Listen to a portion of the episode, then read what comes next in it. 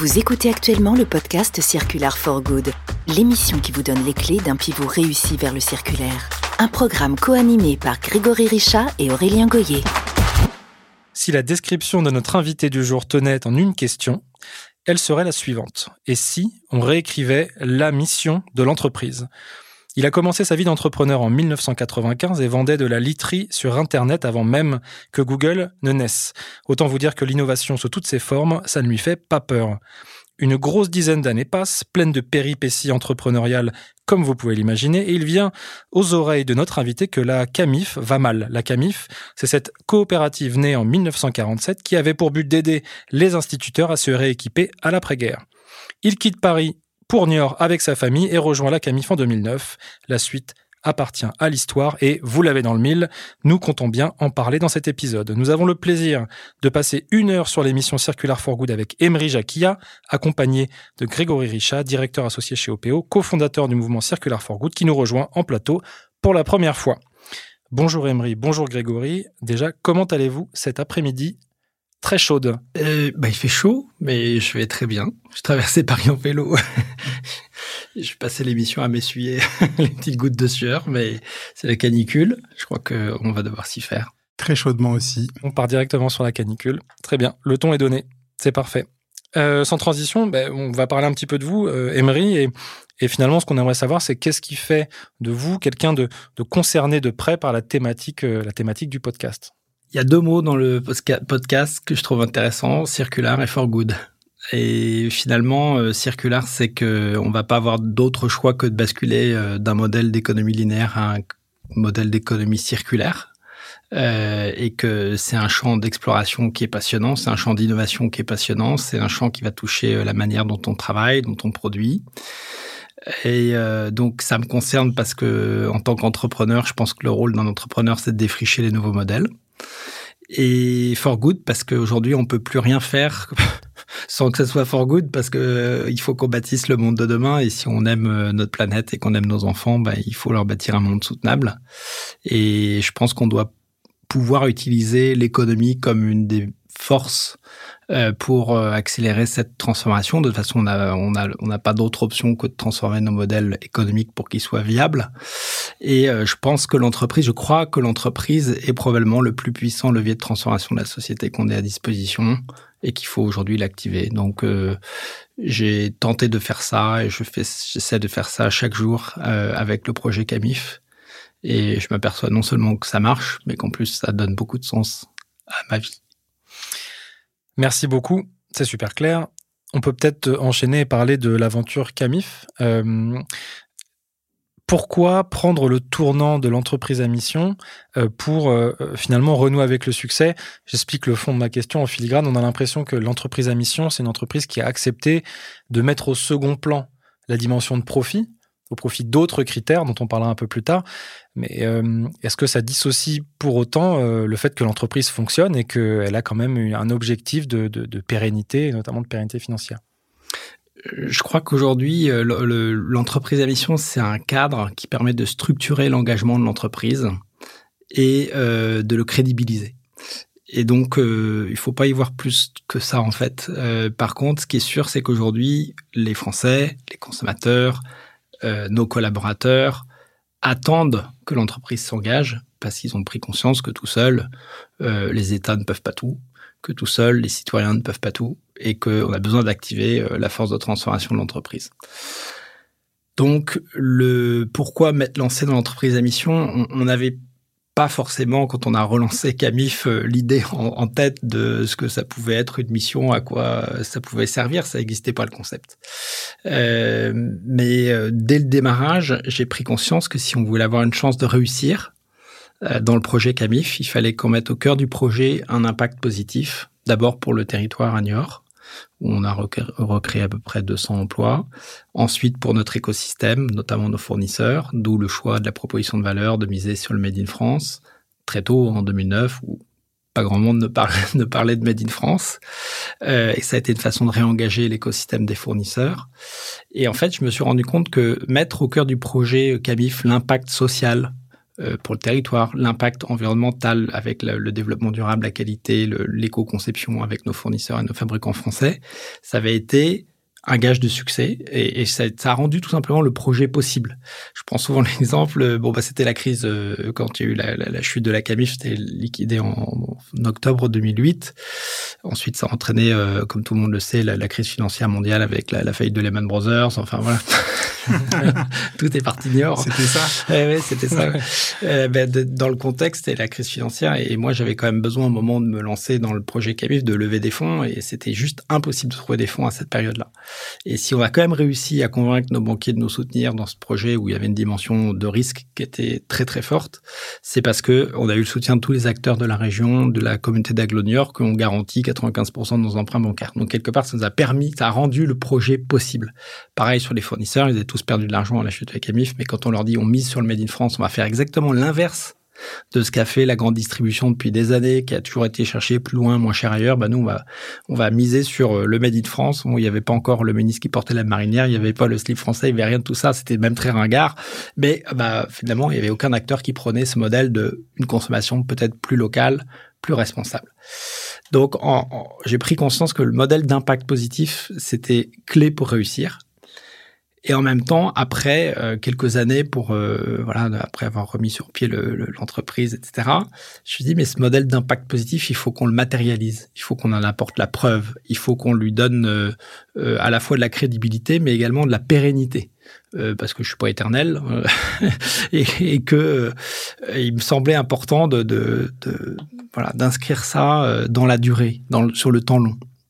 Et là, on a fait une rencontre euh, avec les chercheurs de, l'école des mines, Blanche Grestin et Armand Actuel, qui, pendant la crise financière, eux, s'étaient interrogés en disant, mais finalement, c'est pas une crise financière à laquelle on assiste, c'est la crise de l'entreprise. On a juste oublié pourquoi l'entreprise existe, à force d'avoir mis le profit au-dessus de tout. Et ils cherchaient des entreprises qui était euh, OK pour euh, expérimenter le modèle, qui était un cadre qui touche à la fois les statuts de l'entreprise, la gouvernance de l'entreprise euh, et le contrôle finalement de, de, de l'exécution de la mission, donc de l'impact de l'entreprise. Ils cherchaient des, des entreprises euh, OK pour expérimenter. Et puis, bah, moi, j'ai trouvé que c'était une très bonne idée de structurer justement ce modèle d'impact dans le cadre qui m'était pro, qui proposé hein, par les chercheurs. Et donc, on a fait euh, un chemin qui a duré assez longtemps, deux ans et demi, pour formuler euh, finalement la raison d'être du projet CAMIF, ses objectifs sociaux, ses objectifs environnementaux, qu'on a inscrits en 2017 dans nos statuts, qu'on a traduit dans une feuille de route, qui anime aujourd'hui euh, bah, la stratégie de l'entreprise, l'exécution de cette stratégie au quotidien par les chefs de produits, par le marketing, et voilà. Et et qui a permis de clarifier que le projet Camif, en fait, son impact positif, si on, doit le simplifier, il va tourner autour de comment on arrive à développer un modèle, euh, on appelle aujourd'hui le, récit de la, sobriété heureuse, au fond. C'est quoi euh, le modèle qu'on cherche à, développer? Une consommation plus responsable, c'est vraiment notre premier objectif de mission. Une économie plus circulaire, donc moins gourmande en ressources, plus respectueuse des limites de la planète. C'est un deuxième euh, objectif clé.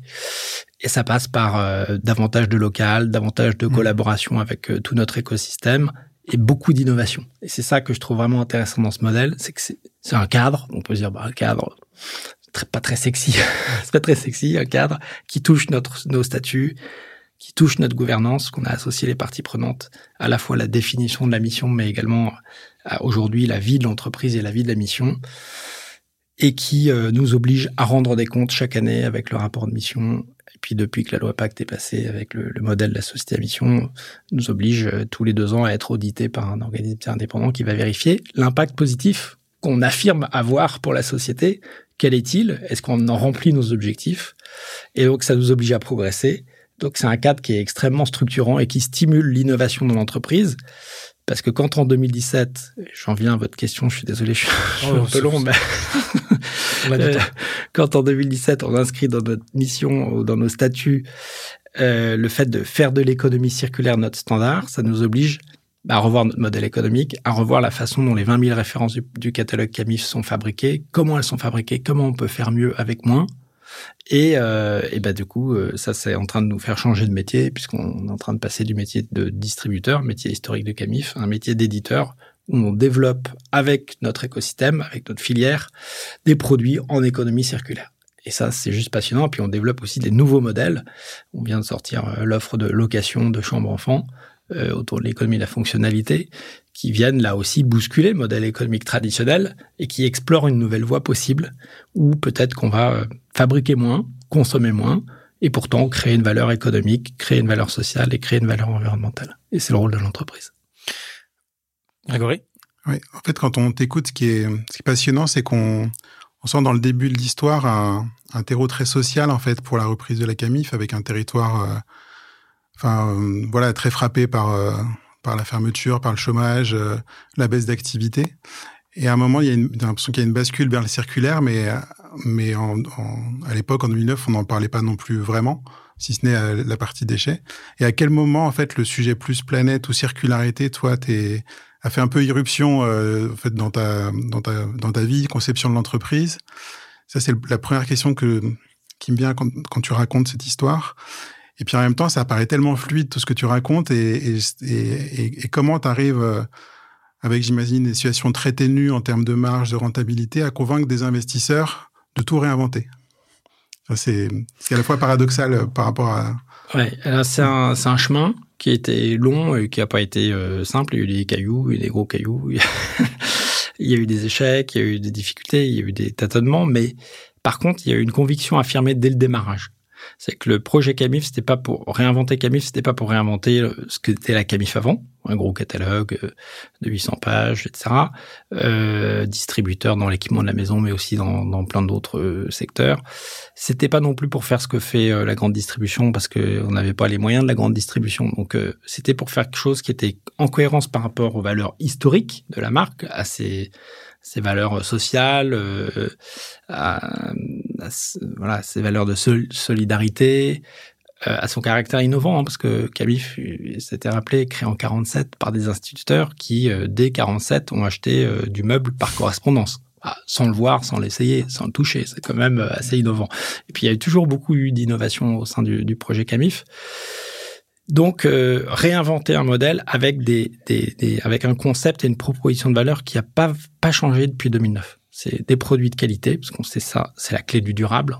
Voilà, on fait pas des produits jetables, on fait des produits de qualité qui vont durer longtemps, et c'était une valeur qui était vraiment bien perçue par les clients. Donc, on, s'est appuyé là-dessus. C'est une force, une différenciation très forte de Camif. Des, la, la proposition de valeur sur le local, c'est bon, bah, c'est imposé. Moi, j'avais le sentiment qu'il y avait un attachement pour ça euh, chez les clients historiques. Euh, dès qu'on mmh. faisait une faute d'orthographe sur le site, dans le quart d'heure, on avait un email. Donc, ils étaient très attachés à la langue française. Ce qui veut dire qu'ils étaient aussi attachés finalement mmh, à la culture, au territoire et au savoir-faire qu'ils pouvaient avoir sur le. Et puis moi, j'avais aussi avec Matelsom 99% de mes fournisseurs qui étaient français et qui m'avaient interpellé au moment de la chute de Camif en disant c'était le syndicat d'ameublement euh, des, des, des, des, fabricants d'ameublement français qui m'avait interpellé en disant Camif a disparu. Pour nous, c'est un drame parce qu'il y a beaucoup d'entreprises, de, de, PME dont on parlera jamais de la fermeture, mais qui sont très dépendantes de Camif et qui souffrent aujourd'hui parce qu'elles ont plus de business. Et on pense qu'il y a qu'une personne qui peut reprendre ces toits. donc, euh, donc j'avais été sollicité aussi par mes, par mes fabricants. Euh, voilà, donc je, je, cette proposition de valeur sur le local, euh, le durable, la qualité, elle s'est imposée dès le départ. Et euh, cette vision, on, y reste attaché et ça a nourri le projet. Après, euh, la conscientisation du modèle d'impact positif ou euh, l'économie circulaire, c'est venu un peu après. Euh, le sujet environnemental, il est, il est, malgré tout là aussi, et l'innovation qu'on a apportée sur camif.fr dès le lancement, c'était qu'on on s'est dit si on veut donner les clés, redonner le pouvoir au consommateur de choisir et d'utiliser finalement son pouvoir d'achat pour avoir un impact positif, parce que l'impact positif c'est bien par l'achat, par le consommateur, par le modèle économique de l'entreprise qu'on va l'avoir. Il faut lui donner les clés. Euh, de compréhension avant de faire un achat. Donc, euh, on a mis énormément d'informations sur nos fiches produits et on a donné, euh, c'est l'innovation première qu'on a faite, c'était donner la possibilité de choisir un produit en fonction du lieu de fabrication et de critères aussi de durabilité, d'éco-conception. C'était complètement innovant en 2009. Personne ne faisait ça. Et on pouvait en chercher par pays, par région, par département. Quand on allait sur fiche produit, voir d'où venaient euh, les principaux composants, qu'est-ce qu'il y avait à l'intérieur du produit, combien de kilomètres il faisait pour aller jusqu'à l'usine. Euh, aller visiter les usines avec des coulisses de la fabrication, des vidéos reportages qu'on faisait au cœur des usines. C'était dès 2010, ça. Euh, donc, euh, donner les clés au consommateur, parce que parier sur l'intelligence du consommateur, et en fait, ça on s'aperçoit que ça modifie tout de suite le, comportement euh, d'achat du consommateur. Quand on sait qu'est-ce qu'il y a derrière le produit, aussi bien socialement, parce qu'on comprend bien, le Made in France, c'est un double impact positif, impact social, on soutient des emplois en France, et puis impact, et, puis euh, des emplois qui sont euh, respectueux, on va dire, des, enfin plus respectueux de ce que, ce qui se passe à l'autre bout de la planète où on ne sait pas trop ce qui se passe justement.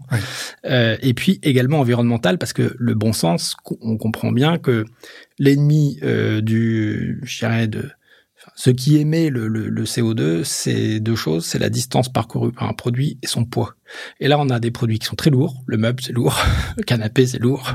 Euh, donc, ça paraît une évidence de quand on a en plus la chance d'avoir un terreau et un écosystème de fabricants qui fabriquent encore en France, parce que contrairement à ce que euh, les Français et, et l'État français avaient en tête en 2009 c'est qu'il y avait plus de place pour l'industrie et donc il y avait plus d'industrie en France.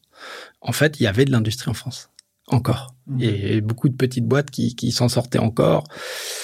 Et moi, ce maillage territorial et ces fabricants, moi, je travaillais avec eux et j'avais envie euh, qu'ils se développent et qu'ils soient innovants et qu'ils continuent. Euh, voilà. Mais euh, ça n'a pas été simple. Chercher des fonds en 2009, c'était mission impossible à cause de la crise financière, mais aussi parce qu'on rentrait dans aucune case. Mmh. On n'était ni du capital risque, parce que ma boîte elle existait euh, avec Matelsom, c'est avec Matelsom que j'ai repris Camif. On n'était euh, pas du retournement parce que bah, c'était vraiment repartir de zéro. Euh, elle n'était pas du capital développement. On n'était rien en fait. on était un ovni. Et euh, du coup, bah, j'ai pas réussi à lever des fonds tout de suite. J'ai dû attendre de relancer. J'ai dû financer les, premiers mois d'activité. Puis finalement, j'ai trouvé un, un fonds d'un fonds de, de, de famille qui était un, issu de, la famille d'un de mes fabricants, euh, en l'occurrence c'était la famille euh, Fournier de Mobalpa, qui euh, eux étaient fournisseurs de Camif, qui avaient perdu de l'argent de la chute de Camif et qui ont l'avantage, comme tous les fonds de famille, d'avoir une vision de long terme. Je pense que c'est un élément clé pour l'économie circulaire, comme pour nos transformations d'entreprise, c'est le temps long. Et leur vision de temps long, c'est de dire dans 25 ans, les entreprises qui vont réussir, c'est des marques fortes qui ont du sens, et Camif, il y a quelque chose. Mmh. Et euh, et puis euh, Internet, parce que évidemment, euh, ça aura pris du, du part de marché, et donc ils ont, ils ont, ils ont, ils sont rentrés dans le capital à ce moment-là. Et le deuxième tour de table qu'on a fait après avoir relancé, après trois ans de, de, de, travail pour remettre sur pied tous les outils, parce qu'on a vraiment fait tout ce qu'il faut jamais faire dans une entreprise. on a tout changé en même temps, on a déménagé, on a recruté des, des gens qui étaient de deux cultures différentes, euh, on a on a changé euh, la proposition de valeur, euh, le, le, mode de vente, avec le, passer du catalogue au site internet.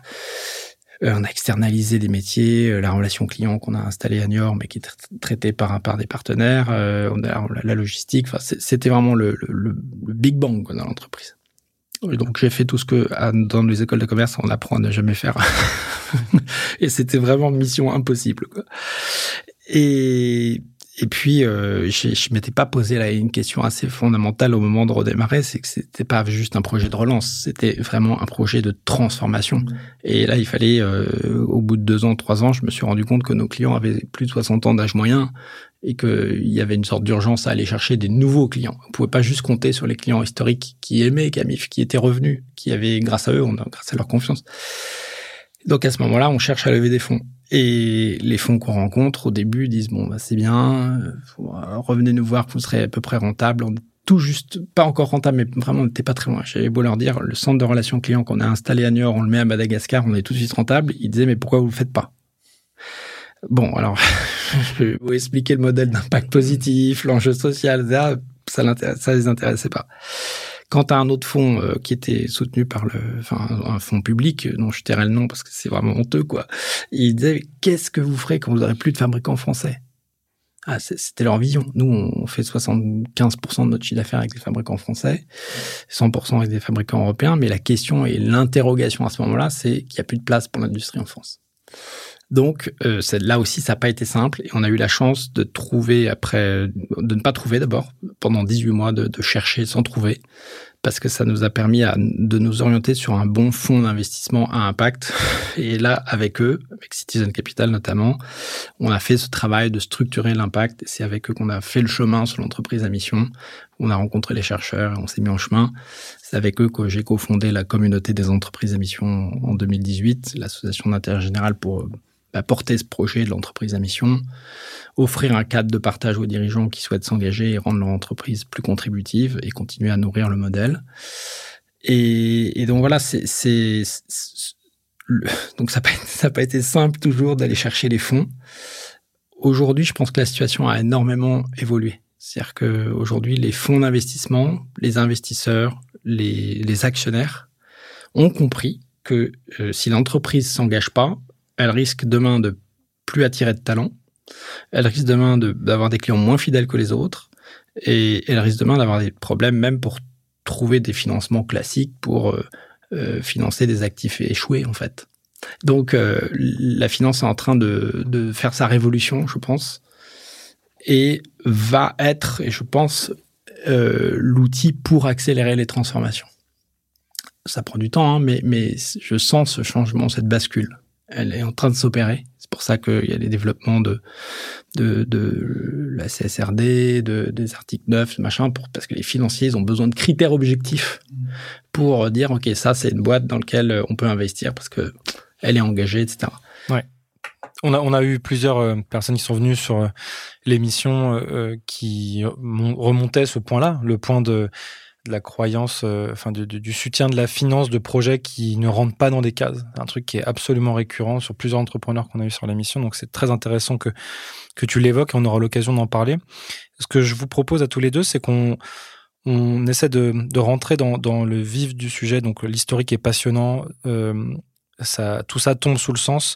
Euh, mais comment se matérialise concrètement l'industrie circulaire au sein de la CAMIF Parce qu'en fait, c'est quelque chose qui est qui est vaste, complète. Quand tu disais 20 000 références, moi, en, tant que non-expert technique du sujet, je me disais comment on fait pour euh, s'interroger sur euh, un modèle circulaire quand on a 20 000 références? Avant de faire ça et te redonner la parole, Grégory, je te propose juste de redéfinir. On ne le fait pas beaucoup sur l'émission parce qu'on parle à quand même à certaines audiences de gens qui savent, qui connaissent le circulaire. Mais est-ce que tu peux nous donner ta définition euh, de ce qu'on entend par industrie circulaire, alors qui s'oppose euh, qui est une évolution ou qu'une opposition à l'industrie linéaire, mais je veux bien que nous en dises deux mots pour des gens qui récupéraient l'émission en cours. Oui, alors c'est vraiment autre chose.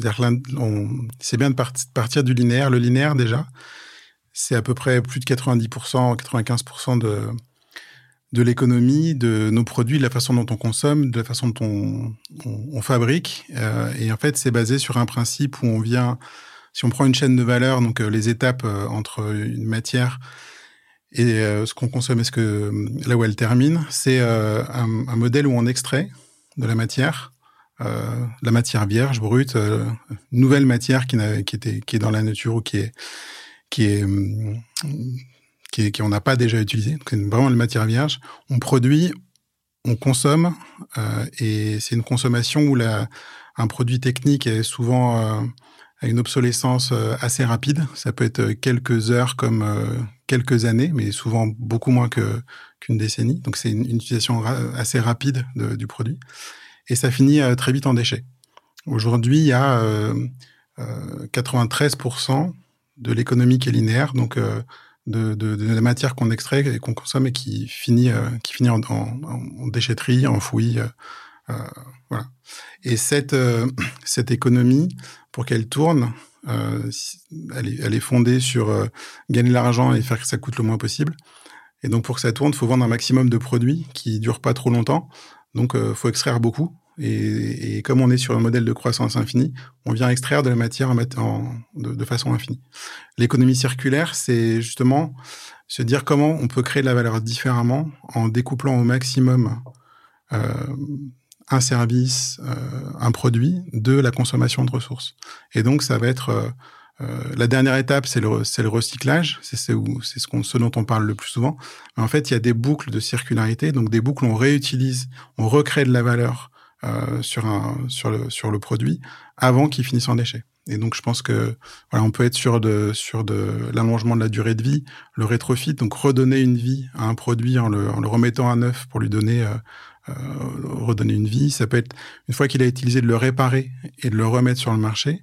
Donc, c'est tout ce qui va empêcher, euh, retarder euh, le moment où ça va devenir un déchet.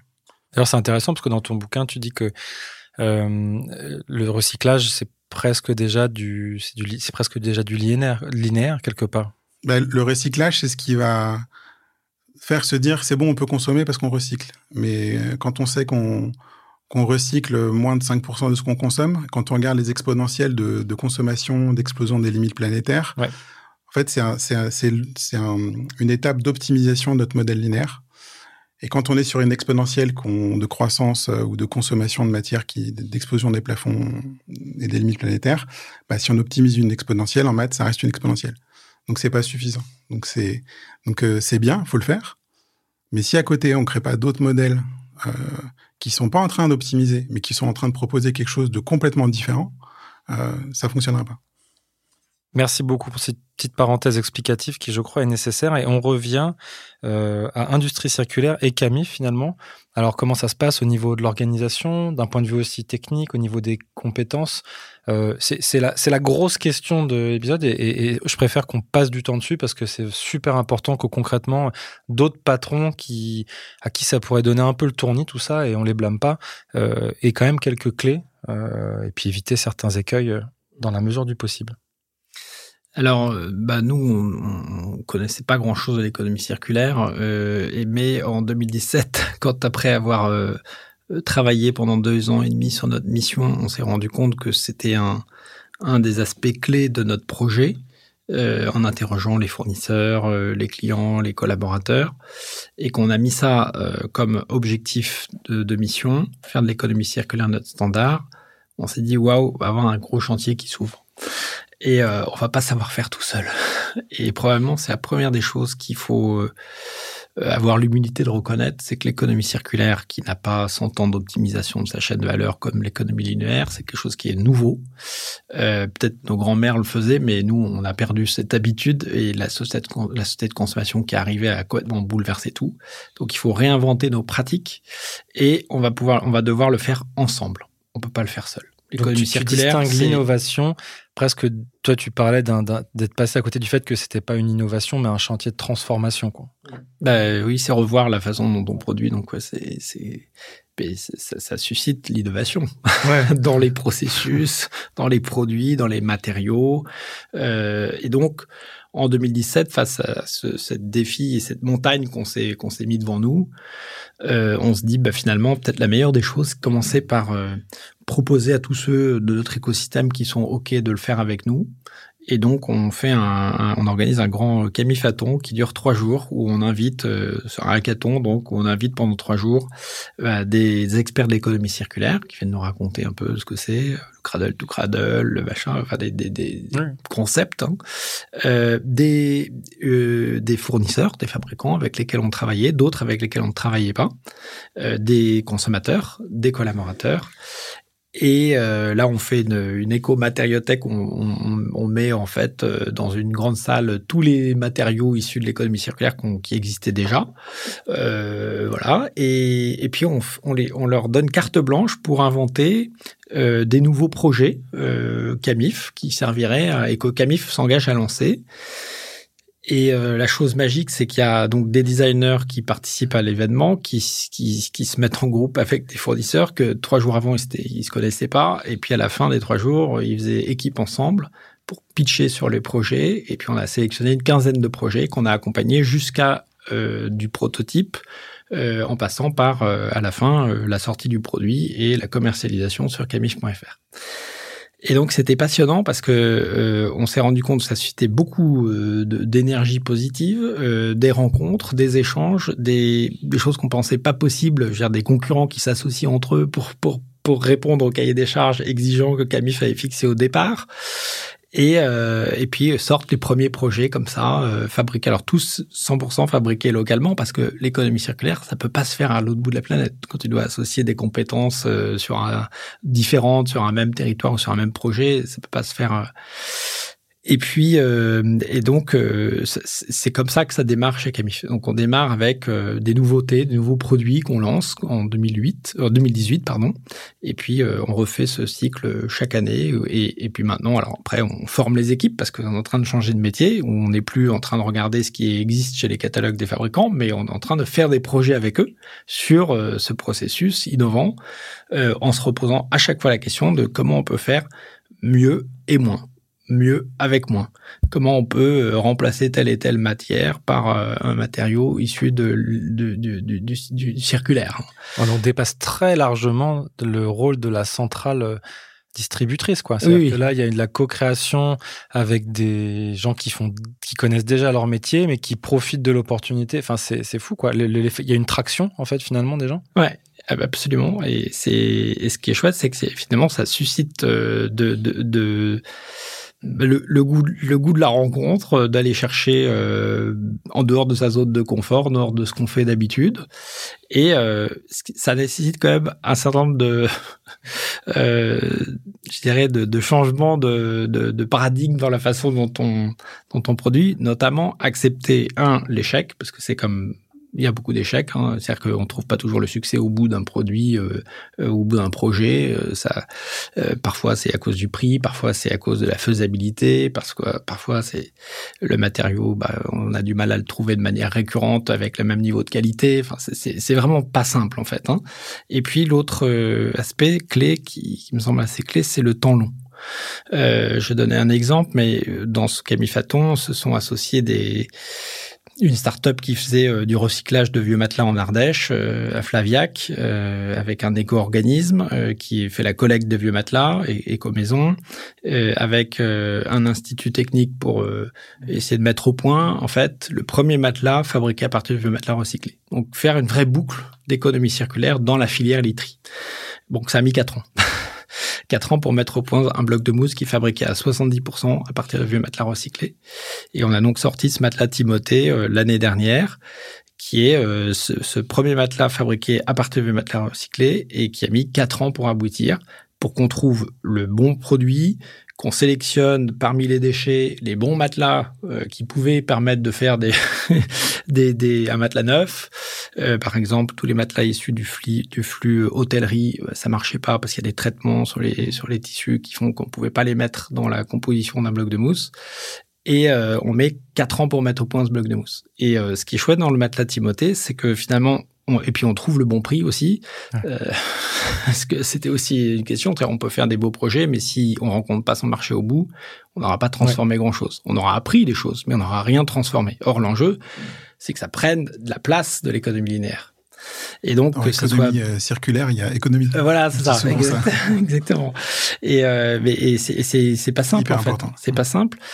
Et euh, la, la, la, beauté de, de, ce qui est en train de se passer aujourd'hui quelque part euh, dans la crise qu'on connaît et sur euh, l'inflation, sur les matières premières, etc., c'est que ce matelas qui était un peu plus cher que les matelas traditionnels qu'on achète ou les blocs de mousse qu'achètent nos fabricants qui sont issus du pétrole, bah avec la crise ukrainienne, l'inflation sur la mousse, finalement, il devient plus économique.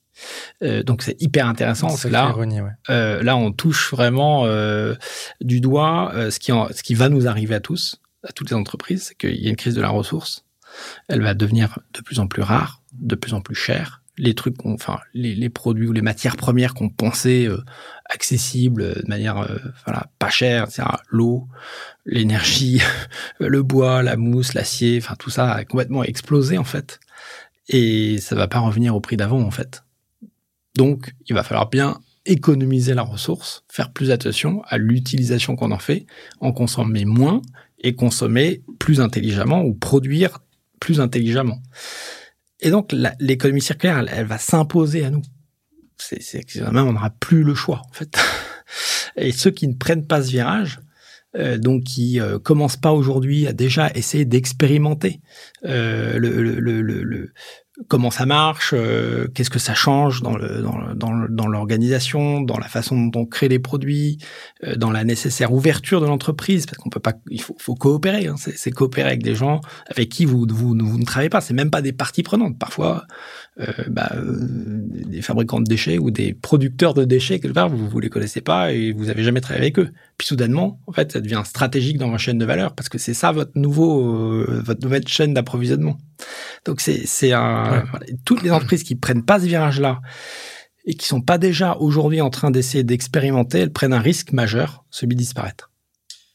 Bon, je, prends une question de la fin que je place en plein milieu, mais en fait, tu viens, Emery, de répondre en partie à, à un certain nombre de dirigeants, euh, euh, aux fonctionnaires et autres, euh, autres individus qui, ou collectifs qui décrivent le circulaire comme l'étape d'après et qui sont très focalisés sur le sujet de la décarbonation en ce moment et qui, on, l'a entendu hein, avec Grégory, pensent que le circulaire, c'est on verra plus tard, on va déjà décarboner, on verra dans dix ans pour le circulaire, sauf que du coup, avec la perspective qu'on décrit aujourd'hui, il y a quelque chose qui, bloque. Tu viens d'y répondre indirectement, mais est-ce que tu as un commentaire à ajouter à ça? Bah, L'inflation des matières premières, elle n'est pas dans 10 ans, hein, elle est aujourd'hui. Donc déjà, si on veut résoudre son problème de d'explosion du coût des ressources, euh, bah, on doit dès aujourd'hui changer nos pratiques. Euh, et après, je pense que de toute façon, il y a une forme d'urgence. On est tous conscients autour de la table, en tout cas, sur le changement de nos modèles. Et on peut pas euh, faire les choses de manière séquentielle. Il faut faire tout en même temps. Euh, il n'y a pas le choix. et, et, donc, ce qui, ce qui je trouve intéressant dans l'exemple, je reprends l'exemple du Timothée, mais c'est que ça crée une valeur économique, ça crée une valeur sociale et ça crée une valeur environnementale. Et donc, c'est c'est ce concept de l'économie circulaire, il est triplement créateur de valeur. Une valeur économique parce que bah, pour nous, en l'occurrence, ce matelas Timothée, bah, d'abord c'est un matelas qui est innovant, qu'on retrouve pas sur les autres marketplaces, donc on n'est plus en concurrence avec les Amazon et compagnie. Euh, ça protège donc nos marges, ça protège les marges de nos fabricants. S'ils gagnent pas d'argent avec, bah, ça va pas durer longtemps. La deuxième chose, c'est que dans la crise économique qu'on vit en ce moment, euh, ou la crise des matières premières, ce matelas est plus économique que la mousse issue du pétrole. Donc, on a un vrai atout économique sur nos marges aussi, là encore. Donc, valeur économique forte. Valeur sociale, euh, quand on crée euh, ce matelas Timothée, c'est que des acteurs locaux, 100% euh, en France. Donc le, recyclage en Ardèche, la fabrication et l'assemblage à Niort, chez un de nos fabricants de matelas. Et on a pu mesurer, quand on crée un emploi à Niort, c'est 10 emplois en France qu'on soutient directement à travers l'activité de Camif. Donc l'activité, euh, l'économie circulaire, ça n'est pas délocalisable. Donc, c'est des emplois sur nos territoires. On parlera tout à l'heure de la réparation avec les, modèles de location, etc., qu'on est en train de développer. Mais on peut pas réparer un matelas à l'autre bout de la planète. Donc, c'est des emplois en France. Et un impact environnemental, puisqu'on a fait les ACV, donc les analyses de cycle de vie de nos produits, et notamment du matelas Timothée. Et quand on est à moins 45% de CO2 qu'un matelas traditionnel, on se dit on a gagné en fait. Mm. On a décarboné quelque part parce que l'économie circulaire elle décarbone. Hein. Euh, on, et, euh, ce qui est intéressant aussi, c'est qu'une fois qu'on a expérimenté et qu'on a réussi à trouver un modèle qui crée une triple valeur, ben en fait on, on démultiplie. Donc le bloc de mousse qu'on a mis au point, on est en train de le mettre en place chez tous les fabricants avec qui on travaille et qui utilisent de la mousse. Par exemple dans les canapés euh, Donc ça, c'est intéressant. C'est comment, finalement, une fois qu'on a une innovation, on peut la les s'aimer dans toute la chaîne de valeur. Et après, euh, alors, il y a pas, il y a pas très longtemps, on m'a dit, mais, mais alors, du coup, tu as mis un brevet sur le bloc de mousse. Je dis non, surtout pas. Open source, pourquoi? Parce que si je mets un brevet, on va être limité avec nos volumes et on va pas aller loin. Et si on veut vraiment que le matelas, euh, il soit au bon prix, que le bloc de mousse, il soit intéressant aussi pour nos fabricants de canapés, etc., ben, il faut qu'il y ait un maximum de gens qui l'utilisent, en fait. Euh, donc là aussi, par contre, notre capacité à raconter l'histoire de ce matelas, euh, elle est sans doute plus forte que qu'un autre acteur qui qui fait pas de made in France ou qui fait pas de d'économie circulaire, et donc il va pas particulièrement pousser cet argument-là. C'est intéressant de voir que ça, le, circulaire en fait vient briser par définition euh, l'économie de, de chapelle, quoi. Où chacun fait son truc de son côté, c'est absolument plus possible. On se retrouve à devoir euh, euh, travailler avec des gens, comme tu le disais, qu'on connaissait pas avant. Euh, et d'ailleurs, ce côté open source appliqué au monde industriel, c'est très très loin de l'esprit industriel. C'est-à-dire qu'on est presque même à l'opposé total. L'industriel qui dépose pas de brevet, il est considéré comme un peu fou aujourd'hui. Grégory, tu voulais ajouter quelque chose? Oui, moi je trouve ça passionnant l'évidence en fait de, de cette économie-là. Si on parle parce que tu es une économie à triple valeur qui résout le problème de réindustrialisation, d'emploi en France, euh, de sujets environnementaux, de résilience des supply chains, avec si le canal de Suez se bouge, bah, tu t'en fiches en fait. Et ce sera pas du tout le cas de la plupart euh, des distributeurs, euh, alors peut-être pas de matelas, mais en tout cas de mobilier, etc. Et pourtant, quand on quand on parcourt les usines, parce qu'on passe notre temps à parcourir des usines et on voit des, des dirigeants industriels en France, on sent que le sujet, c'est euh, il y a un sujet pouvoir d'achat, euh, faire moins cher, et il y a un sujet donc qui peut pousser encore à aller presque être aller vers du low cost. Euh, là, je crois que les prix des conteneurs ont baissé, donc les les trans, enfin les conteneurs ont repris de plus belle. Enfin, il y a une célèbre marque chinoise d'habits qui fait un carton et qui est qui est ex avec Vinted. Et c'est donc on a ce paradoxe là aussi, mais finalement les gens veulent acheter pas cher, que ce soit de la seconde main ou chinois. Donc c'est ces dirigeants industriels qui sont qui sont dans cette euh, dans cette problématique-là et dans la décarbonation et qui en décarbonation pensent euh, mettre des panneaux solaires, l'énergie, mais qui n'ont pas encore compris. On sent qu'il n'y a pas eu encore cette euh, cette connexion un peu logique avec ce que tu racontes. Est-ce que toi tu vis ça? Est-ce que ce travail d'évangélisation, il est finalement il y a juste un déclic et il faut le provoquer ou tu penses que c'est 5 à 10 ans de, de, de travail de fond, que ce soit aussi avec les institutions aussi. Hein. On est, on décarbone et après on verra le circulaire avec les déchets. Voilà, je, je pense qu'il y, a différents niveaux de prise de conscience. Il y en a qui sont au début et d'autres qui sont bien, qui ont bien conscience. Donc moi j'ai un peu de tout chez nos fabricants, euh, mais quand on arrive avec une solution qui qu'on a testé, expérimenté et on est capable d'apporter la preuve que bah, le bloc de mousse euh, circulaire il est aussi bon en termes de résistance, euh, il tient dans le temps, il, il, est meilleur en prix, etc. Bah il y a plus tellement de freins au changement en fait. Hein. la question c'est la sécurité de la pro. Est-ce qu'on a un appro durable? C'est, ça, c'est une vraie question dans l'économie circulaire, parce que l'approvisionnement de matière, il peut être fluctuant en qualité, en quantité, et c'est ce que détestent les industriels quelque part, qui ont besoin d'une qualité et d'une quantité euh, garantie, euh, fiable, etc. Donc peut-être le, le, frein, il viendra peut-être de là, mais il se lèvera avec le volume en fait. Plus il y aura de processus de euh, collecte, recyclage, mise à disposition de nouveaux matériaux issus de plus ça deviendra la norme en fait. Et euh, avec une moindre dépendance des chaînes d'approvisionnement lointaines, ou même si, comme tu dis, là ça repart, bah, on a bien vu ce que ça faisait quand le canal de Suez était bouché ou quand euh, les, prix des containers été multipliés par 10. Quoi. Mmh. Euh, nous, dans notre secteur, on a des gros acteurs un made.com par exemple, euh, voilà, ils ont ils ont ils ont disparu, hein, donc c'est fini. Euh, pourquoi c'est fini? Parce qu'ils étaient entièrement dépendants de la Prochine. Euh, et c'est vrai que nous, pendant cette crise de Covid, on n'a pas souffert de, pas trop souffert, parce qu'on a quand même souffert. Hein, nos fabricants n'avaient plus de masques, donc ils ne pouvaient plus travailler dans les usines de, de meubles. C'était pas évident, mais à partir du moment où on a réu des masques, on n'a pas souffert des, des, des dérèglements des chaînes d'approvisionnement. Donc de toute façon.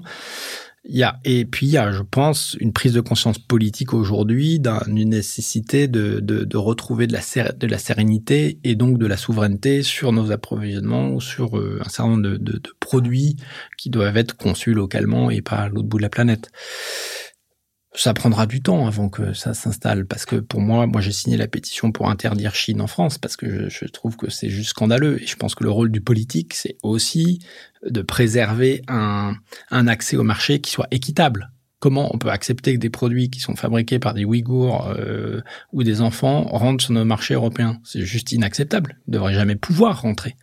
Euh, comment on peut accepter qu'on impose à nos fabricants nous, on fait, du linge de maison euh, dans, dans, les Vosges ou dans le Nord, où euh, bah, ils investissent des millions d'euros pour euh, recycler évidemment l'eau qu'ils rejettent, pour que quand ils font de la teinture ou quand ils font l'usine de confection ou de tissage, ça soit dans des conditions environnementales acceptables. Et puis faire rentrer les produits pakistanais qui font que les rivières sont rouges quand ils font des draps rouges, et qui sont dix fois moins chers. Évidemment, on est plus cher, c'est normal. Mais dans ce cas-là, pourquoi on accepte? Et pour qu'on ne met pas euh, une taxe carbone aux frontières ou une taxe sociale aux frontières ou même une barrière sociale On veut pas de produits qui sont fabriqués par des Ouïghours ou par des enfants. C'est tout. C'est juste pas acceptable.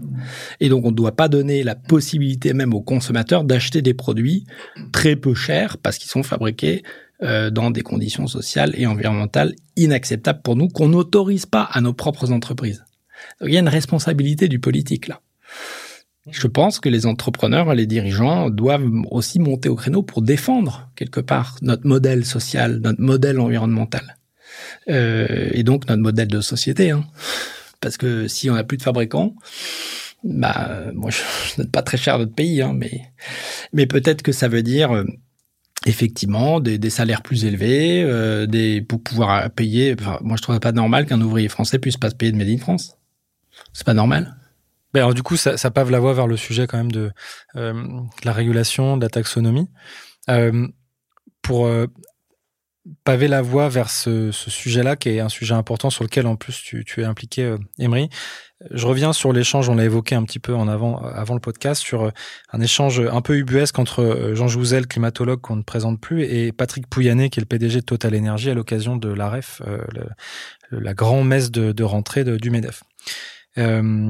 Et donc je vais, je vais citer Patrick Pouyanné. Désolé Jean, mais je respecte la vie des, je, je respecte la vie des scientifiques, mais le problème c'est qu'il y a la vie réelle. Et en fait, c'est, on a l'impression qu'il y a une polarisation vraiment très forte entre des entreprises qui vont dénoncer des modèles qui, qui abîment le vivant et d'autres entreprises qui euh, euh, finalement considèrent que les modèles d'hier sont les modèles encore d'aujourd'hui, voire même les modèles de demain. Ce que nous dit Patrick Pouyanné finalement, c'est que aujourd'hui, euh, il répond euh, aux demandes et besoins d'un actionnariat. Il l'a dit à peine en filigrane. Et donc, ça, ça donné vraiment l'impression que finalement, il n'y a que par coercition que certaines entreprises rejoindraient la cause du vivant, de modèles vertueux, etc. Ce qui est un peu effrayant en termes de constat à proprement parler, mais justement, ce sera quoi le rôle de la régulation, de la, taxonomie, pardon, dans la démocratisation d'une industrie euh, circulaire, circularisée? Euh, Et c'est l'occasion peut-être d'évoquer euh, la mission pour laquelle tu as été mandaté aux côtés d'Emmanuel Ledoux sur le sujet de la TVA circulaire. Donc c'est certes une boîte de, une boîte de Pandore, mais ça amène quand même ce sujet de la régulation. Mmh. En fait, euh, autant je crois que les entreprises sont le plus puissant transform euh, outil de transformation de la société, autant euh, il y a besoin de régulation, il y a besoin de, euh, et sinon, euh, bah sinon c'est toujours le, le, le, plus, plus gros, le moins cher qui va gagner, et puis au détriment du social et, de la planète, et que finalement c'est pas durable, parce qu'à un, moment donné tout va s'écrouler, tout va s'effondrer, tout tout, donc donc il y a besoin de réguler. Il y a un besoin de régulation, c'est sûr. Quel est le rôle des États? Qu'est-ce qu'on peut attendre des États? Et quels sont les outils euh, qui sont à la disposition des États? Il y en a trois en gros. Il y a l'outil réglementaire. Je disais tout à l'heure, on peut interdire l'accès au marché d'entreprises qui ne sont pas respectueuses de l'homme ou de la planète. C'est une réglementation. Les États-Unis et les Chinois se privent pas de ça. Hein. Euh, il y a l'outil de la commande publique qui est assez puissant aussi parce que c'est un gros acheteur, hein, la commande publique. Et il y a l'outil fiscal. Et c'est avec ces trois outils que les États peuvent composer. Et euh, le, sujet, c'est que l'État France euh, il est très dépendant de l'État euh, européen, enfin des, des, de l'Europe en fait. Et, et mettre d'accord 27 pays, c'est pas simple. Voilà. Et on le voit très bien sur le sujet de la TVA il y a des directives et tu peux pas faire ce que tu veux à l'intérieur d'un État. Donc il faut que les 27 se mettent d'accord en disant oui, c'est logique d'adopter une TVA ou une fiscalité réduite pour que cette fiscalité soit plus verte et qu'elle soit plus avantageuse pour ceux qui font de l'économie circulaire, qui font de la réparation, qui font de l'éco-conception, parce que c'est juste incohérent de taxer de la même manière un produit éco-conçu ou la réparation alors que le produit a déjà été taxé, euh, ce qui fait que la réparation est plus chère que le premier prix euh, qui vient de l'autre bout de la planète et qui était fabriqué dans des conditions sociales environnementales pas acceptables. Euh, donc, bah, il faut que tout le monde soit d'accord. donc, euh, nous, on a, avec Emmanuel Ledoux, tu l'as dit, on a fait, on a, on a été mandaté par euh, le ministre Béchu de, de euh, pour, pour, faire cette étude sur le, la TVA circulaire. Nous, on est convaincus que c'est un bon outil parce que la TVA, c'est premier impôt, tout le monde le comprend et ça touche à la fois l'offre et la demande. Donc ça touche finalement les entreprises qui vont pouvoir se dire finalement réparer, il y a peut-être un modèle économique quand même derrière, parce que euh, si, si la réparation est à 5,5, il va avoir plus de volume, donc plus de marge, etc. Euh, et puis euh, le, consommateur lui-même va dire, bah, si ce produit est réparable et que la réparation n'est pas trop chère, finalement j'ai peut-être intérêt à acheter un produit réparable plutôt qu'un produit jetable premier prix. donc il y a un cercle vertueux qui peut se mettre en place. Donc oui, on attend des États qui euh, qu'ils utilisent leurs outils réglementaires euh, fiscaux et, commandes publiques pour euh, accélérer la transformation de l'économie. C'est indispensable, sinon euh, l'économie circulaire se développera beaucoup moins vite. Elle se développera, mais moins vite, ou elle se développera sous une contrainte qui, qui est subie et, et qui est pas choisie. Alors que là, on a peut-être encore la possibilité de choisir choisir notre modèle économique, choisir notre, le mode de société qu'on veut. Demain, si on fait rien, on choisira plus rien du tout en fait. Demain, euh, si on fait rien, bah, peut-être que euh, peut-être que l'énergie euh, sera juste plus accessible pour une majorité des entreprises. Euh, voilà. Donc, je sais pas comment va être l'avenir, ça, ça va pas être simple. J'ai quand même une question, une question que je pense que beaucoup de gens se posent, aussi simple qu'elle puisse sembler. Quand on voit, euh, parce que là on parle de, on peut parler de marque, on est sur un podcast, euh, Shine euh, et euh, il y en a une nouvelle là, qui a des 4 par 3 dans le métro en ce moment qui vend des t-shirts à, 5 euros. Euh, la question hyper simple, c'est pourquoi on n'interdit pas ça sans préavis? Est-ce que c'est lié à une manque de, un manque de compréhension de la magnitude de l'urgence environnementale et, et, et, des biais sociaux économiques qu'il y a derrière ces modèles-là et environnementaux ou est-ce qu'il y a autre chose? Parce qu'en fait, je pense qu'à bout d'un moment, beaucoup de gens sont dans une espèce d'incompréhension et même d'une colère.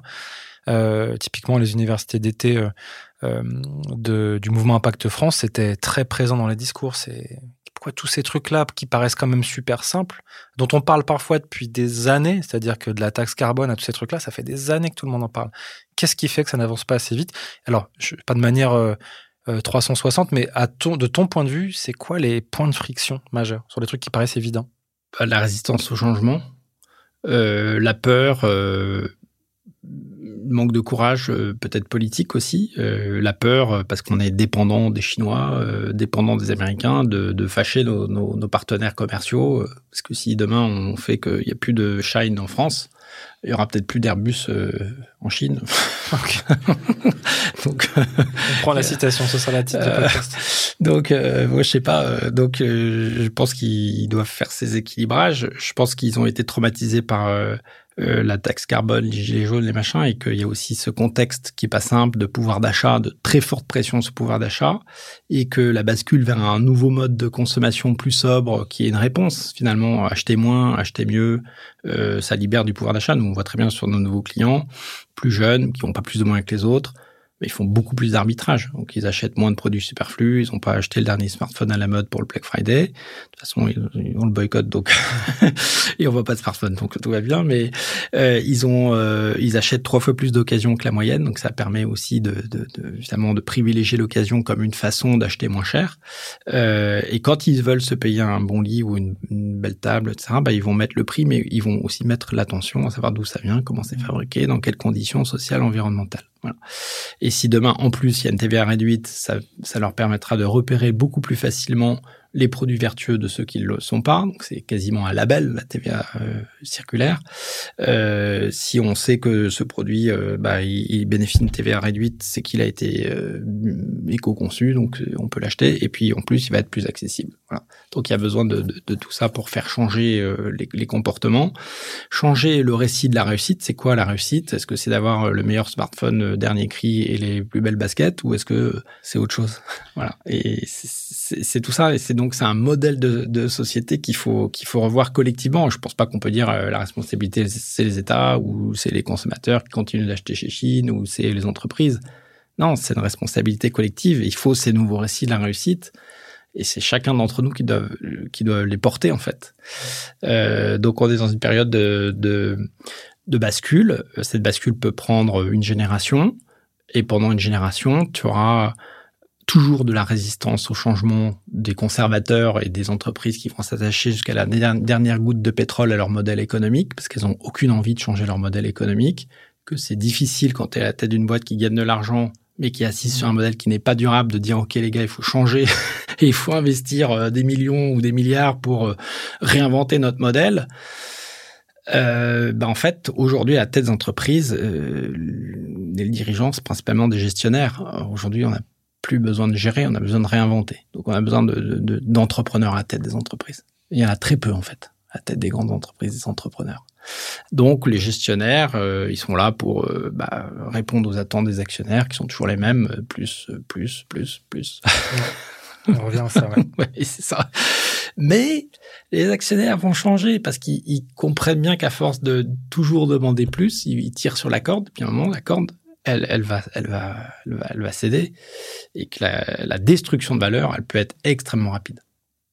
Je pose une question un peu provocante. Euh, Sentez-vous libre d'y répondre ou pas d'ailleurs? Est-ce que certaines entreprises euh, vont perdre leur droit à exister? Euh, dans l'espace médiatique Ce que disent les pros vivants versus les pros, euh, enfin l'espèce de mouvement d'opposition qui consiste à être un peu plus libéral, euh, notamment près de ce qui est censé être le, le, le rôle de l'entreprise. Euh, on a l'impression que c'est quand même un peu ça le combat. Est-ce que des entreprises aujourd'hui ne, ne, ne, ne, doivent plus exister Et si c'est pas euh, la taxonomie ou la loi ou la régulation qui, remet ça en cause, comment ça va se passer? Certains discours semblent sous-entendre que des modèles comme pétrosourcés comme ce Total mériteraient quasiment de disparaître. D'autres disent oui, mais il y a la réalité. Comment on arbitre tout ça? Grégory, est-ce que tu as de commentaires par rapport à ça? C'est fort, hein, perdre son droit à exister. C'est quelque chose qui est pas pas anodin. Moi, mon sentiment, c'est que ça, enfin, ça rejoint un peu ce que tu disais, euh, Emery, c'est que c'est, euh, c'est les chocs qui feront qu'un total, euh, un moment arrêtera d'exister. Est-ce qu'il a anticipé le choc ou pas? Mais il y a une telle, euh, un tel tissu. Arrête le pétrole, enfin, enlève tes habits, euh, tu vois, ou euh, tu comment tu fais pour rouler en voiture. C'est exactement le sujet. Hein. Donc, du coup, si tu fais on/off sur Total, moi, j'ai pas hyper envie maintenant parce que j'ai, j'ai je, je, je surconsomme pas particulièrement, mais on a, on a aussi tout un tas d'usages hein, aujourd'hui qui, même si on veut plus être pétrosourcés, sont pétrosourcés et on n'a pas fait cette transition. Euh, parce que pour moi, renoncer pour rien, ça peut pas marcher. Faut, on peut renoncer quand il y a justement un autre modèle qui est proposé. Euh, moi, maintenant, je sais que je peux ne pas acheter un matelas pétrosourcé. Parce que euh, je peux acheter un matelas euh, comme Timothée ou d'autres. Euh, et en fait, il y a besoin, et c'est là qu'il y a un espace d'entrepreneuriat qui est magique pour moi de création de nouveaux modèles, euh, pour peu qu'on trouve le bon écosystème, qu'on crée le bon écosystème, parce qu'il faut le créer, cet écosystème en fait, qu'on vienne défricher et créer cette chaîne de valeur. Donc euh, pour moi, on peut arrêter quand on a, quand on, quand on, soit si on arrête, il n'y a pas vraiment d'incidence sociale euh, trop forte, trop brutale, euh, ou soit on a réussi collectivement, politique, entrepreneur, industriel, ouvrier, enfin école de formation, enfin à créer un modèle alternatif qui permet de, de rebond, enfin, de si on s'arrête, on se fonde pas sur rien. Et, je, et je, je, pense que ce champ-là, plus on le prend tôt, ce champ d'innovation-là, plus on crée ces modèles euh, dès maintenant, plus bah prochain canal de Suez, c'est pas grave euh, pour les médicaments, tu vois, ou prochain Covid, c'est pas grave parce qu'on aura créé l'alternative. Mais par contre, c'est important de déconstruire ce qu'on a, mais en reconstruisant quelque chose dès maintenant le plus vite possible. Et tu vois, quatre ans pour un matelas, je trouve pas ça super long parce que c'est long. J'imagine que tu l'as vécu longuement, mais euh, mais c'est pas la deep tech où faut attendre 15 ans pour avoir un puits carbone dans ton sac à dos qui peut-être marchera. Donc il y a donc si on met un effort très très puissant sur sur des startups industrielles, sur l'innovation qui qui n'est pas de la deep tech mais de l'innovation euh, qui est qui est sur d'autres technologies plus basses, peut-être moins sexy. Euh, tu dis souvent ouais c'est pas très sexy, mais justement rendons ça sexy pour qu'on accélère cette innovation là parce qu'elle est à, nos, à notre portée de main. Et ça va créer euh, une résilience, un territoire, une histoire, euh, revaloriser. Enfin, on adore nos territoires, donc euh, tout est là pour créer ces récits. Pour créer ces récits. Donc euh, voilà, moi je pense que le, le, le droit d'exister, tu le mériteras. Et mmh. tu as intérêt à y bosser maintenant, et pour la société, et pour ton entreprise, pour tes collaborateurs. Et donc, je remettrai plutôt ce, ce sujet-là sur, le, sur, sur des politiques entrepreneurs, sur des industriels entrepreneurs. Des ouvriers, ouvrières, entrepreneurs aussi. On, le voit bien aujourd'hui, les grandes boîtes euh, ont du mal à recruter. Donc, quelque part, le droit d'exister, c'est le droit de recruter euh, des jeunes talents. Le jour où on recrute plus de jeunes talents. Total dit qu'ils ont 200, 200 300 demandes sur chaque poste qu'ils ouvrent. Alors, notamment sur des offres qui bossent sur des nouveaux modèles euh, de carburant. Mais en attendant, euh, la, directrice France de Total, euh, qu'on a rencontrée il n'y a pas longtemps, disait non mais nous, pour recruter, vous inquiétez pas pour nous. J'essaie de pondérer. Je ne sais pas, si c'est la vérité ou pas, mais en tout cas, ce qui est sûr, c'est que euh, on a aussi besoin des grosses boîtes et qu'elles changent de l'intérieur parce qu'elles ont une puissance. C'est-à-dire que si demain elles entraînent, euh, Danone fait tout son approvisionnement sucre en sucre équitable, il n'y a pas assez de marché du sucre équitable aujourd'hui pour répondre à cette demande c'est un exemple. donc euh, elles ont une puissance de feu qui est qui est énorme. Donc euh, effectivement, le jour où elles bougent 5-10% de leur modèle économique, elles ont un impact qui est considérable. Donc on a aussi besoin d'alimenter l'innovation à l'intérieur de ces boîtes-là, de, de, faire en sorte que à l'intérieur de ces boîtes il se passe des choses. Et on, nous on le voit au sein de la communauté des entreprises émissions, il y a des associations de salariés qui se créent à l'intérieur de grandes entreprises pour les faire bouger de l'intérieur pour les faire passer cette émission ou pour euh, qu'elles s'engagent davantage ou qu'elles refusent un certain ou qu'elles renoncent à un certain nombre d'activités. Donc il y a de la pression. L'entreprise est sous pression interne, mais aussi évidemment externe, euh, des consommateurs, de la finance. Donc tout ça bouge. Euh, Est-ce que la réglementation, euh, c'est la seule, c'est la voie à suivre? Euh, peut-être, mais c'est pas la seule en tout cas. Euh, et peut-être qu'on pourrait commencer par interdire euh, les Chines et compagnie euh, sur notre marché. Ça, je pense que ça serait ça serait bien parce que ça serait équitable pour les entreprises qui produisent en France ou qui produisent en Europe. Mmh. Donc, ouais, dans le textile, c'est beaucoup le discours. Hein. Il y a quand même ce truc de dire nous, tout ce qu'on fait, je peux penser à une intervention de Loom 1083 qui disent en fait, tant qu'il y aura des entreprises qui joueront pas le jeu, ça ça agit quasiment comme de la concurrence déloyale hyper puissante vis-à-vis de nos modèles. Donc en fait, on se bat si tout le monde ne joue pas le jeu. Sauf que dit comme ça, on est loin d'avoir tout le monde qui joue le jeu. Quoi. Après, reprend l'histoire. Euh, prends Michelin par exemple. Tu prends le bilan carbone de Michelin qui est lié au pneu. Ça va être ce qu'on appelle le scope 3. Donc c'est l'usage du pneu.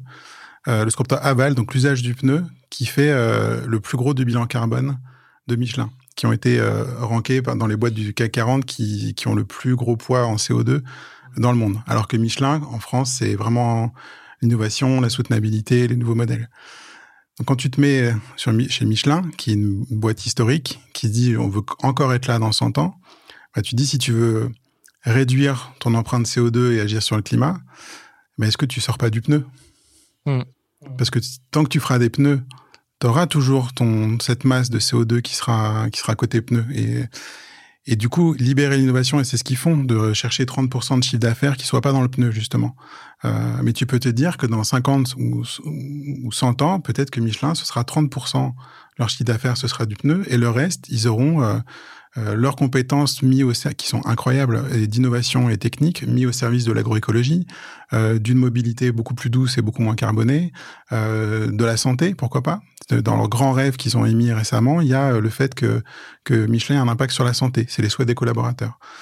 Donc en fait, tu es dans un mouvement, mais qui est presque à notre, enfin, qui paraît surréaliste. Mais si tu regardes Suez, euh, en, au début du siècle dernier, c'était une banque. Si tu prends Schneider, c'était un, un assiriste. Maintenant, ils font de la technologie, de la décarbonation, de l'énergie, enfin, et des transformateurs électriques. Mais c'est cette échelle de transformation. Est-ce qu'on en est encore capable? Moi, je pense qu'elle est souhaitable et un peu inéluctable. Euh, aux, toi, avec tout ce que tu as dit, euh, Emery, sur tous les enjeux sociétaux, de supply chain, etc. Mais c'est euh, vrai que c'est des échelles de transformation qui sont à la fois, moi, je trouve passionnantes et hyper. Euh, moi, je serais chez Total, j'aurais trop envie de transformer Total dans l'intérieur pour se dire dans 50 ans, euh, je suis à la retraite ou euh, j'ai mes, mes, enfants qui bossent chez Total sur d'autres trucs complètement nouveaux. Mais il faut déverrouiller cette innovation, déverrouiller les organisations pour pouvoir faire ça. Et c'est et, et trouver la clé d'activation dans ces entreprises pour pouvoir le faire. Et ça va prendre effectivement, euh, ça va aller par couches successives, avancer, reculer, avancer, reculer. Puis à mesure des chocs, je pense que ça va prendre progressivement de plus en plus de place. La question, c'est la vitesse. Est-ce qu'on aura, on ira assez vite pour ou pas? Est-ce qu'on sera à plus 4 ou plus 8 degrés euh, ou plus 2 en 2100 Mais, euh, Euh, l'autre question, c'est euh, est-ce qu'on va vers une forme de coopération finalement entre justement ces grands groupes qui veulent, qui vont, qui vont essayer de bouger leur modèle, ou est-ce que chacun va un peu camper sur ses positions et on va vers une radicalité mmh. croissante et donc euh, et on le voit aux États-Unis, hein, mmh. tu as les entreprises woke et puis les entreprises hyper conservatrices et puis il y a rien entre, au milieu quoi. C'est un peu ce qu'on sentait entre MEDEF et Université d'été du mouvement Impact France. Hein. Ouais, moi, moi je crains un peu ça. C'est-à-dire que polarisation très forte. Je crée cette bipolarisation où finalement euh, on va s'opposer et perdre de l'énergie dans l'opposition, là où on devrait coopérer et, euh, et entraîner tout le monde. Parce qu'on a besoin d'entraîner tout le monde. Éric Chenu disait euh, justement au mouvement Impact France, disait oui, il faut coopérer. Tout le monde parle de coopération, il parle même de compétition. Tout le monde connaît ce mot, il n'y avait que moi qui ne connaissais pas, je crois, coopétition. Et Eric Chenu disait, mais il n'y a pas de coopétition, il n'y a pas de coopération sans confiance. Et ce dont tu parles, c'est aussi de ce climat de confiance qui, selon tes mots, existe pas de manière euh, très systématique et, globale. Il faut l'instaurer. Mm. Euh, tu, on parlait de ce que pourrait être Michelin dans 100 ans. Alors la question à 10 000 dollars, qu'est-ce que sera la Camif dans euh, plusieurs dizaines d'années. Quelle est la vision de la Camif? Ça nous intéresse beaucoup euh, en termes de modèle, puis pour savoir euh, où vous serez dans, toutes ces années. Bah, si on fait de l'économie circulaire notre standard, c'est-à-dire qu'on va transformer en profondeur notre modèle économique et probablement on ira vers euh, davantage ou beaucoup plus d'économie de la fonctionnalité. Donc là, on a lancé cette année euh, cette euh, expérimentation sur la location, notamment la location de chambres enfants, parce qu'on a un cas d'usage qui est assez excellent. Quoi. On a des meubles qui sont faits pour durer 50 ans, 100 ans. On a, on a des clients Camille qui nous rappellent oh, j'ai acheté il y, a, il y, a, 40 ans ou 50 ans mon, meuble à Camille, je l'ai toujours. c'est super. Meuble un peu patrimonial. Oui, sauf qu'au bout de 50 ans, généralement, le, le le, bébé a envie de sortir de son lit à barreaux. donc, euh, donc euh, là, on a un cas d'usage qui est excellent. Les meubles durent longtemps, mais l'usage dure peu de temps. Et donc là, on s'est dit, il y a vraiment quelque chose d'intéressant pour tester ce modèle de location. On propose aux jeunes familles qui veulent malgré tout investir sur des produits de qualité parce que pour euh, la, les questions de santé, de pollution de l'air intérieur, euh, et puis on accueille un bébé, on a envie de l'avoir dans, dans, des, dans des belles chambres, quoi. Euh, donc on a envie des, de produits de qualité, mais on, on, a à la fois des contraintes budgétaires, et puis en même temps on sait que le, on sait pas si on va avoir un deuxième enfant. déjà les familles se questionnent sur est-ce qu'on va en avoir un premier, mais le deuxième on est encore moins sûr qu'avant. Voilà. Mmh. Donc euh, voilà, on a lancé cette offre. Donc à partir de 29 euros par mois, on peut louer sa chambre enfant euh, et puis sa chambre bébé et, puis sa chambre enfant parce que on, a, on, a, aussi la chambre junior. Euh, et, et c'est un nouveau modèle. Et on pense que si demain on peut ne plus vendre de chambre enfant, euh, c'est qu'on aura réussi quelque part à transformer euh, cette, cette, envie de posséder en, une envie tout simplement d'utiliser euh, un, joli meuble qui va avoir plusieurs cycles de vie. Et si on peut faire une dizaine de cycles de vie avec une chambre enfant, donc on, a, on a structuré les collections, on a outillé la logistique pour pouvoir euh, réparer, remettre à niveau, remettre à neuf des produits dans le circuit. Et puis, euh, on maîtrise là la qualité. On n'est pas sur de l'occasion, on ne sait pas d'où ça vient. On sait des produits de qualité fabriqués en France, réparables, qu'on va réparer et à qui on va essayer de donner le maximum de cycle de vie. donc c'est un nouveau modèle que je trouve assez enthousiasmant, qu'on expérimente sur le, les enfants, mais après on peut le faire sur l'étudiant, on peut le faire sur toute euh, toute une série d'usages. Et on va voir. Maintenant, il faut que le consommateur soit prêt. Il faut, enfin, ça demande aussi un changement de d'état d'esprit. Euh, euh, mais je crois beaucoup à ça. Et euh, pour Camif, bah, ce que je souhaite, c'est qu'on arrive à tracer cette voie qui est une forme de ligne de crête qui est pas simple, de, de cette fameuse sobriété heureuse dont je parlais tout à l'heure. Donc c'est pas un modèle qui va forcément euh, générer une croissance de folie, euh, voilà. Euh, et, et mais, mais c'est un modèle où, où on va bah, trouver un équilibre euh, entre euh, le bien-être intérieur et, et, un design euh, sobre, je sais pas comment le dire, mais euh, qui rend pas les produits obsolètes euh, au bout de cinq ans, qui euh, euh, où les gens vont vont pas avoir un intérieur plein de plein de déco, machin. C'est pas maison du monde quoi. Donc c'est, cette, cette ligne de crête là, il faut qu'on arrive à l'affirmer davantage. C'est pour ça qu'on fait travailler et collaborer des designers autour de cette notion de d'économie circulaire, de sobriété parce que ça doit se traduire dans l'intérieur. Et notre, signature, depuis 2009, c'est Changeons le monde de l'intérieur. On finit sur ce, ce, slogan magnifique qui va me rester à vous remercier, messieurs, pour ces... Euh, j'ai perdu la, j'ai perdu le, le, le, le, trac du temps, je ne sais plus où nous en sommes, peu importe, c'était une, une, conversation absolument passionnante. Euh, je, à toutes celles et ceux qui ont eu le, plaisir et la chance de nous écouter, eh ben on vous dit, on vous donne rendez-vous pour un prochain épisode sur le podcast Circular for Good. Merci messieurs, à bientôt. Merci. Merci. Cette émission vous a été proposée par OPO et Industry for Good. Pour recevoir toutes les actus du mouvement Circular for Good et rejoindre la communauté, rendez-vous sur circularforgood.substack.com. Abonnez-vous et faites circuler.